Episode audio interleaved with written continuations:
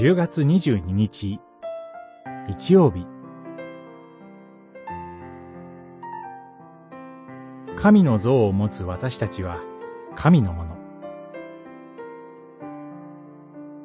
マタイによる福音書22章15節から22節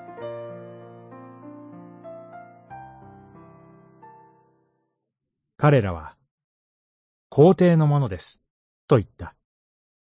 すると、イエスは言われた。では、皇帝のものは皇帝に、神のものは神に返しなさい。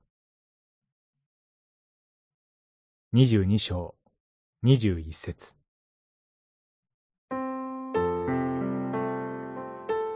主イエスが、彼の言葉尻を捉えようとする人に言い放ったのが、皇帝のものは皇帝に、神のものは神に返しなさいという言葉でした。これは、人々の意表をつく言葉でした。ファリサイ派の弟子たちは、立法に照らして、皇帝に税金を納めるのは、妥当であるのか、否かという質問をしました。これは、シュイエスを窮地に陥れるものでした。もし彼が納税を否定すれば、ローマへの反乱分子という烙印が押されたことでしょう。反対に、彼が納税を肯定すれば、民衆の辛抱を失うことになったでしょう。しかし、シュイエスは驚くような答えによって窮地を逃れます。今日では、人々に選ばれた為政者が政府で働いています。彼らは、人々のために政治や経済、安全の確保など、多くの責任を引き受けているのです。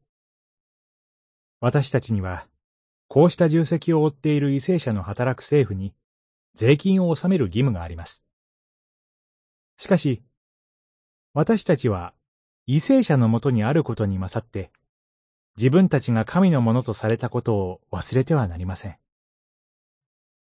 デナリオン銀貨に皇帝の肖像と名が刻まれていたように、私たちには神の像が刻まれています。キリストによってあがなわれた現在では、なおさらのことです。私たちが自分の主として告白するのは、このお方だけなのです。祈り。この主の日に、あなたこそが、誠の主であることを覚えさせてください。